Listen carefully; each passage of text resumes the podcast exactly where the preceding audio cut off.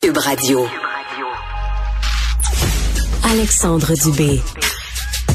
Soucieux du moindre détail, il scrute tous les dossiers. Pour lui, l'actualité n'a aucun secret. Cube Radio. La pression commence à se faire sentir pour le retour des tests gratuits fournis en pharmacie pour le dépistage de la COVID-19. Euh, ils ne sont plus accessibles gratuitement depuis mai dernier.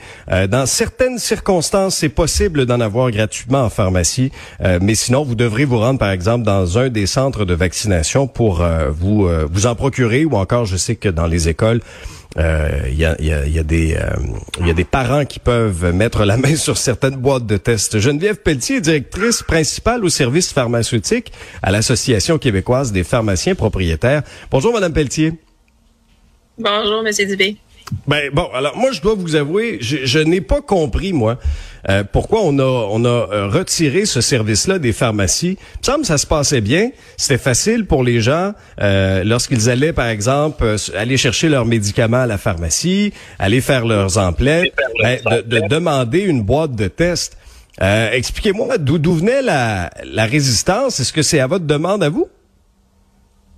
Euh, non, c'est pas nécessairement la demande des, des, okay. des pharmaciens ou de l'association. Là, c'est c'est vraiment, euh, c'est sûr que ça peut être plus compliqué justement pour la population. C'était facile pour les, les, les pharmaciens et l'équipe en pharmacie aussi de pas se poser de questions et juste distribuer des tests à la clientèle qui en désirait. Mais il faut vraiment comprendre l'intention derrière ça, c'est s'assurer que en pharmacie, les tests sont disponibles aux patients qui seraient aussi potentiellement éligibles à l'antiviral Paxlovid qu'on connaît ouais. bien, qu'on a entendu beaucoup parler. Donc, le test, donc le test positif est une condition à pouvoir avoir accès à l'antiviral que les pharmaciens et pharmaciennes peuvent prescrire si les patients rencontrent les, les critères mm. là, pour, pour le recevoir. Donc, ouais. l'idée, c'était vraiment de s'assurer que dans le réseau de la pharmacie communautaire, il y ait les, il y ait les tests pour pouvoir là, entamer ces... Ouais ces démarches par la suite. Mais, mais monsieur, monsieur, madame, tout le monde là, qui se présente en pharmacie et qui veulent en acheter une boîte, ça coûte combien? Ça peut coûter environ une dizaine de dollars par test. Donc, c'est okay. quand même euh, plus que zéro. Donc, une boîte de quatre, une boîte de quatre, on est à 40 pièces. Environ, c'est ça. Ben, la vérité, honnêtement, c'est que très peu de gens vont en acheter. Très peu de gens vont en acheter. Les gens vont arrêter de se tester, puis ils vont aller travailler malade. C'est ça qui va arriver.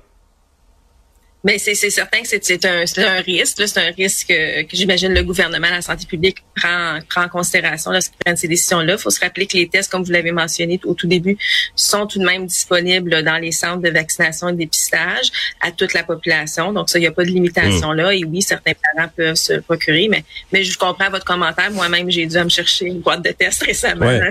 Ben. il y a pas positif dans la classe et il fallait, fallait que je m'en trouve. Ouais. Je ne suis pas évité moi non plus. Donc, non, non, ben non, je comprends. Puis honnêtement, moi, je, je, ça me touche présentement parce que j'ai la COVID, donc j'anime de la maison. Euh, je, je, je, ne voulais pas mettre en danger, euh, mettre à risque mes collègues. Alors, je me suis testé à plusieurs reprises. Mm-hmm. Mais dans, dans la vraie vie, là, les gens se rendront pas au centre de dépistage pour aller chercher des boîtes de tests. Est-ce que est-ce que vous seriez ouvert au niveau des pharmaciens propriétaires à ramener cette mesure-là, à ramener la distribution gratuite dans le réseau des pharmacies? C'est certain qu'il y aurait la capacité dans notre réseau. Ça, je pense que c'est un enjeu. Je pense que la question est peut-être plus une de d'évaluation des risques-bénéfices là, dans la part euh, des instances de la santé publique. C'est sûr qu'il y a une approche maintenant beaucoup plus de gestion par symptômes. Donc, on demande, euh, la santé publique demande aux gens s'ils ont des symptômes, ils de porter le masque. Le masque demeure une mesure de protection importante pour éviter la transmission. Mais euh, c'est sûr qu'au niveau de la distribution des tests, ils ont, ils ont pris une décision en fonction là, de, de leur évaluation de la situation, évidemment. Ouais, mais des fois, des décisions, ça peut changer en fonction de la réalité. Là, autour de nous, là, je pense qu'on va tous euh, euh, se reconnaître là-dedans. On connaît pratiquement tous quelqu'un qui a actuellement la COVID. Tu sais, on, on s'aperçoit là que, whoop, on est, puis on est, on est, on est juste à la fin septembre. Là. La campagne de vaccination n'est pas commencée encore. Il me semble que ce serait la moindre des choses de ramener une mesure qui fonctionnait bien. Parfois, moi, ce que je comprends pas, c'est que ça, ça va bien là. Tu sais, on touche, on touche à rien quand ça va bien, mais non. La santé publique a décidé finalement de, changer la donne. Alors moi, de ce que je comprends, de ce que je retiens, de ce que vous me dites, c'est que vous serez pas fermé, vous allez pas vous braquer si la santé publique vous dit on va ramener les boîtes gratuites de tests dans les pharmacies. Ça fonctionnait bien, c'était accessible pour tout le monde parce qu'à 42 pièces, vous devez pas en vendre beaucoup. Là. Non, c'est ça. Puis c'est sûr que ça serait beaucoup plus facile pour les équipes en pharmacie. Il n'y aurait pas besoin de faire euh, mm. une certaine évaluation là, de l'admissibilité à la gratuité au test. Donc, nous, le réseau est en mesure de le faire. Pour l'instant, les autres façons qu'on a de supporter aussi la, la, les efforts de la santé publique, c'est la vaccination. Là. La campagne mm. devrait être euh, initiée bientôt là, pour inciter les gens. Donc, ça aussi, c'est notre mesure de protection. Donc, euh, oui. Très bien. Bon, ben, écoutez, on verra bien si la santé publique changera, changera d'idée là-dessus. Geneviève Pelletier, vous êtes de l'Association québécoise des pharmaciens propriétaires. Merci d'avoir été avec nous.